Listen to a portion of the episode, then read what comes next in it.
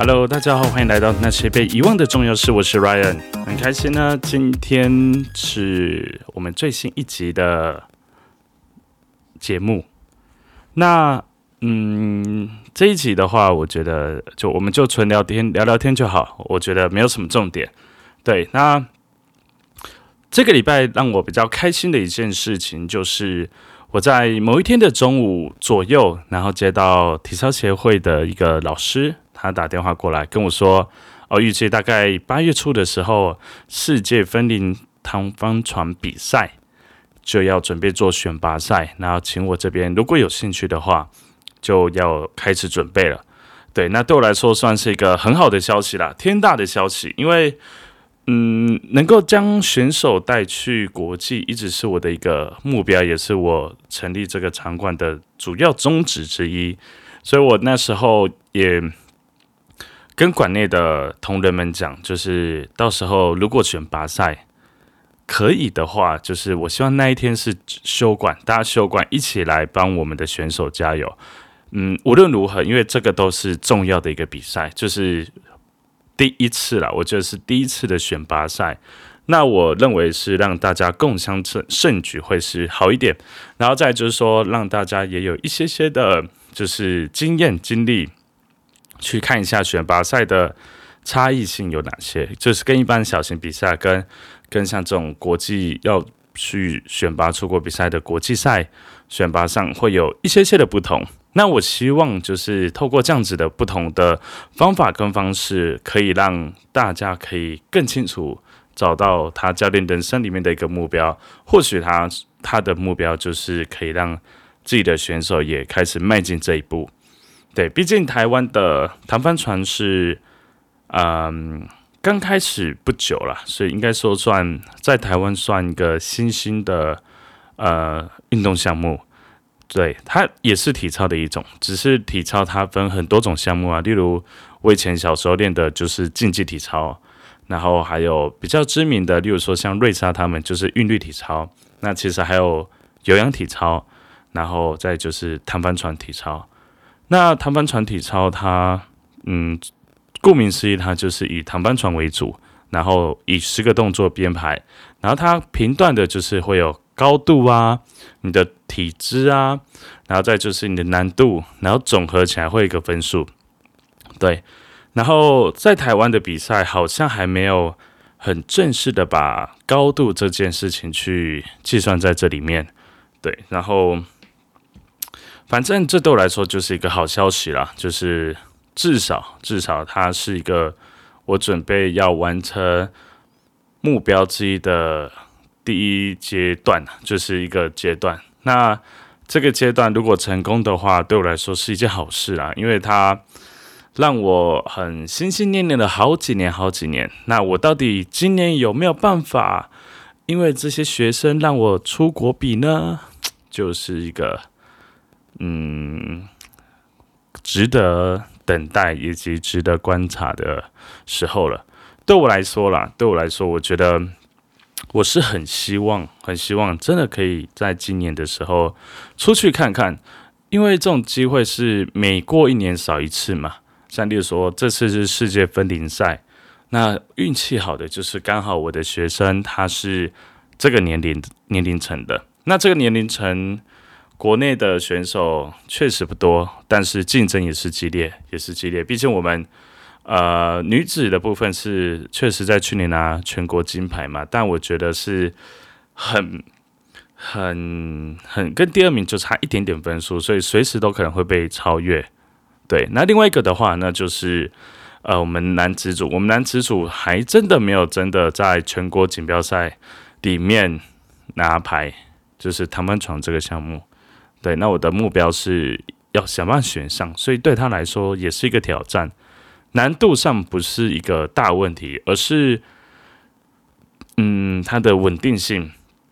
也不是说训练的稳定性不不够，而是在比赛时的稳定性不够。连两年的时候，就是比赛都出状况。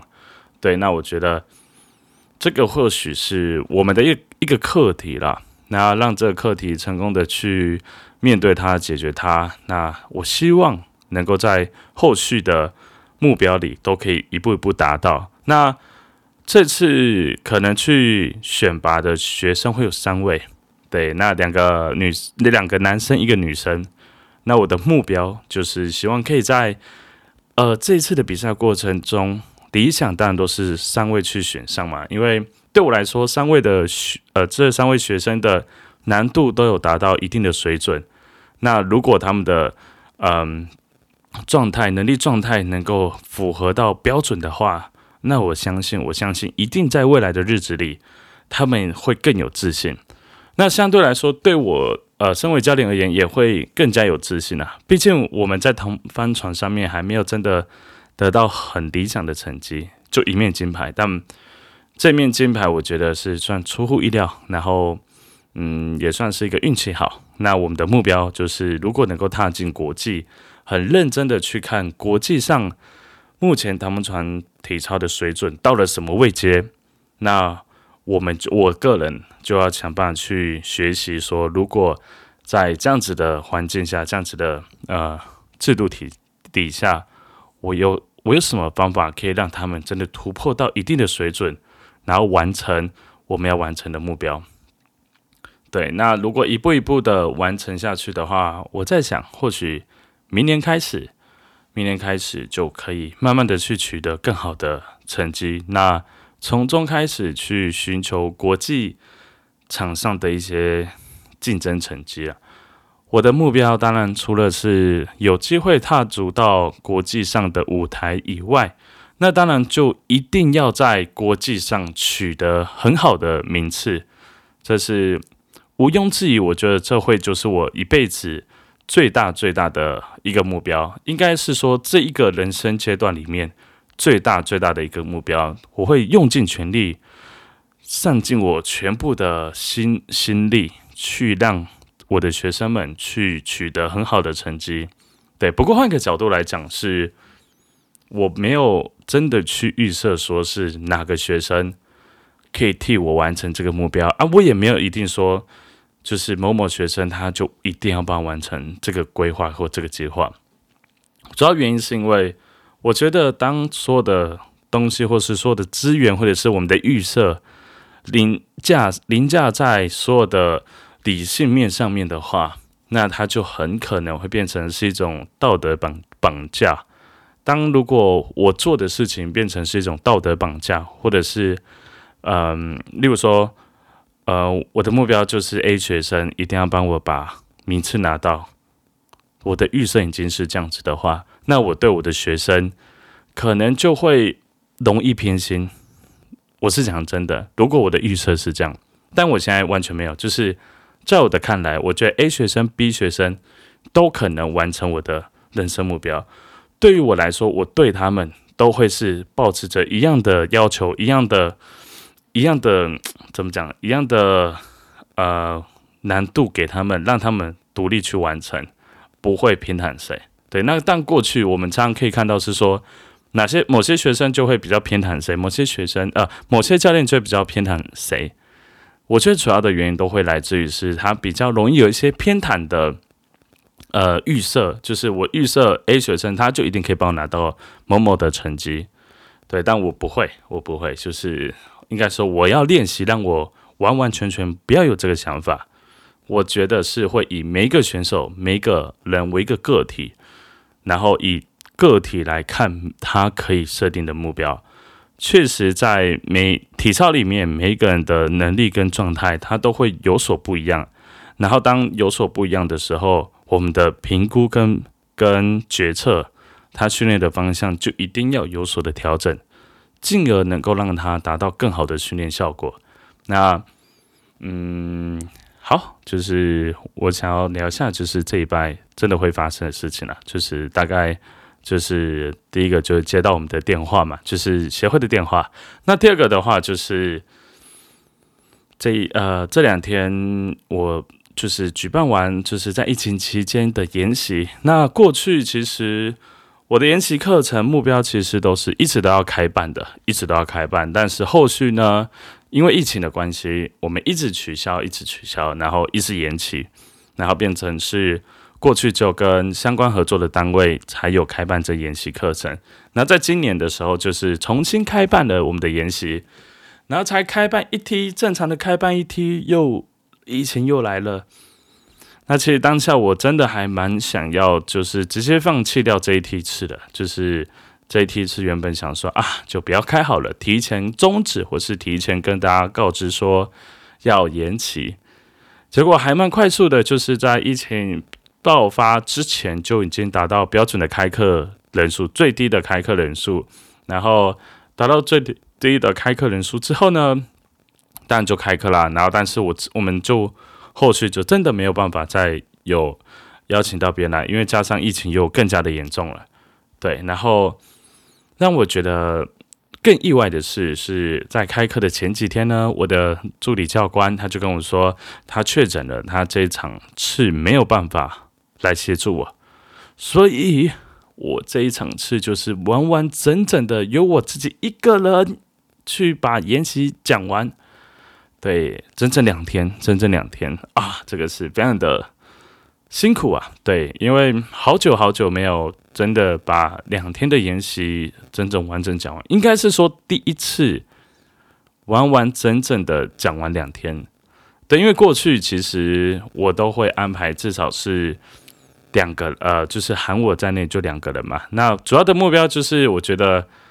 呃，可以不停呃做一些交换，或是让呃讲课之间做一些喘息的空间，然后。确保课程品质，但是我必须说，就是这这两天下来，我觉得我的品质还是有顾好，只是相对来说，研习结束后都会有种啊，快快死掉的感觉了。对，所以蛮有趣的一个经验，因为从我们的第一场第一场研习开始，就一直都有安排人手协助我部分的工作。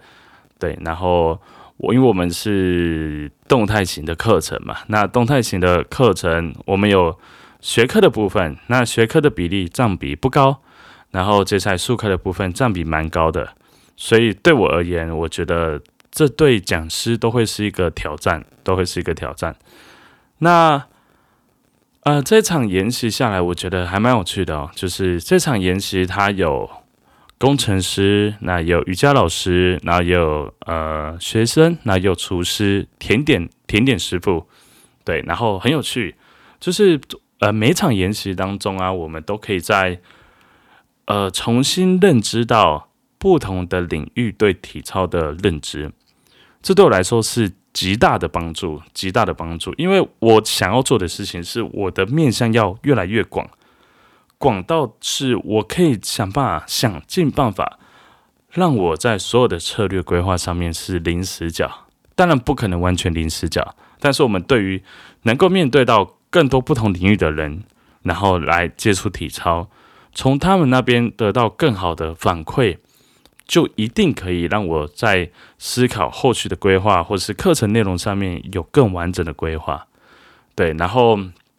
整个课程结束，我觉得蛮好玩的。过去其实研习结束后，我们都会留一些时间，就是就是让学员问问题，或者是聊聊天，然后彼此让。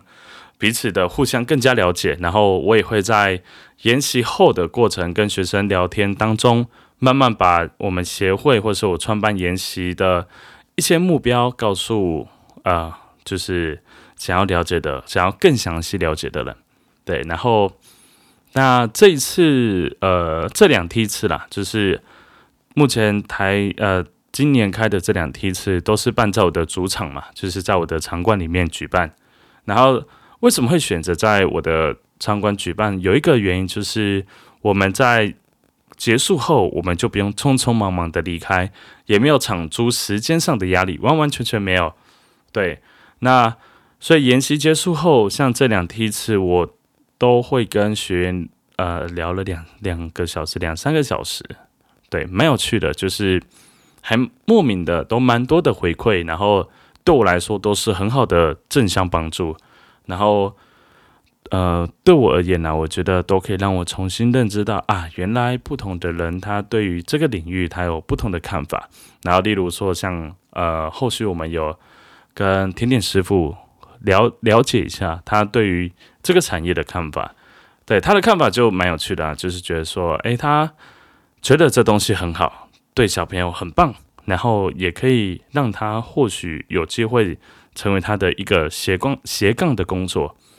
对。但是对于很多的专有名词、专业名词，然后我其实就很疑惑了，因为我我已经尽可能想要让我在课程当中是以很白话的方式，让让大家知道整个课程有哪些内容。我指的白话是说，就是我完完全全没有认知到，我这样子的讲述是会让外行，就是初入这个领域的人听不懂。但他还真的听不懂哎，就是我我确实在整个课程当中，我发现我发现就是有学员在我在做名词解释的时候，他们会瞬间满脸黑人问号。对，那我我觉得蛮有趣的，因为如果是这样子的话，就表示说这是我的一个盲点，这是我的一个盲点。那不过好加在就是呃。当我在做一些名词解释，然后这些学生们他也会有一些黑人问号的脸的时候呢，旁边的呃旁边的呃一些同伴们，他呃伙伴们，嗯，学生们，他就是也有听过啦，他就是有听过体操相关类型的课程，本身有一些底，然后他就重新的帮我解释我想要表达的东西，然后在那个当下，我反而有点像是一个学生，我就觉得，哎。对耶，好像也真的可以这样子跟他去解释说啊，原来我要这样子去讲述，那入初入门的人他才会更懂，才会更懂。所以我就会在像呃那次就是这堂课结束，那跟呃甜点师傅聊完之后的接下来的几个小时内呢，我的脑袋都一直在转，说哎，这几年下来的研习课程是不是？有很多非体操领域完全无接触体操的人，他其实，在课程当中也很常听不懂我讲述的内容，或许有可能。所以这这一次的研习对我来说，算是一个很很好的一个成长，就是啊，原来我在许多的名词解释上面，我应该要再重新拉出来讲更简单的用语。或者是应该说让人听得懂的用语，对，那嗯，蛮有趣的，就是这个礼拜就在很忙碌、很忙碌的一个礼拜后，呃，结束了。对，那这几天的忙碌呢，让我重新的认知到我的下一步规划或许是对的。对，那下一步规划是什么？我觉得到时候再说。那今天是我的第六集了。那第六集，呃，距离我的这这个频道的一季十二集来说，还有一半，但是我已经成功走过一半的。然后另外就是，我不知道为什么上一集的声音听起来很怪，就是我我我不知道，我完全就不知道发生什么事情了。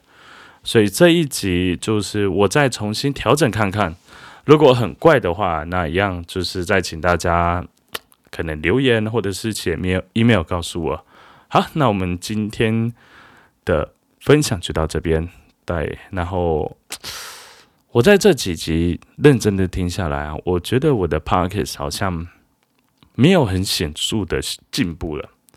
嗯，这对我来说算是蛮大的打击了，蛮大的打击，因为过去学习东西我。还真的没有学习这么慢过，对。然后，呃，我在这次联系，我不知道是是心态上的转变，还是心境上的转变。我也发现，我可能太刻意去一直思考着我要讲什么东西，所以导致我认为我在讲述东西的时候，没有像过去这么的流畅。整体是流畅的，当然在研习课程，我觉得那是不会有问题。但是好像没有到以前那么行云流水。那我在想，嗯，我在很认真思考，或许真的我太在意整个可能录制声音档啊，录音的时候的那种感觉，所以我把那种感觉跟我真的在教课的感觉有点重叠了，有一点点重叠了。对，因为在研习课程当中，我觉得没有卡顿，或者是没有很多的断点。啊，录音上还是会，那我可能就会在整个研习过程当中有一点点的中断，或是一点点的小瑕疵，反倒非常的在意。所以我一直在思考，或许都是我的心境上出了一些问题，但我不知道。所以在从下一集下一集开始，就会再重新转变一个不同的方式。嗯，会是什么方式？大概到时候第七集就知道了。就是期待你们来听。对，那方式上面，嗯，内容讲述上面的方法可能不多，而是我是在准备的过程当中有一些些的变化。那希望可以让我在呃后续的整个 p o c k e t 录音当中能够有很好的进步。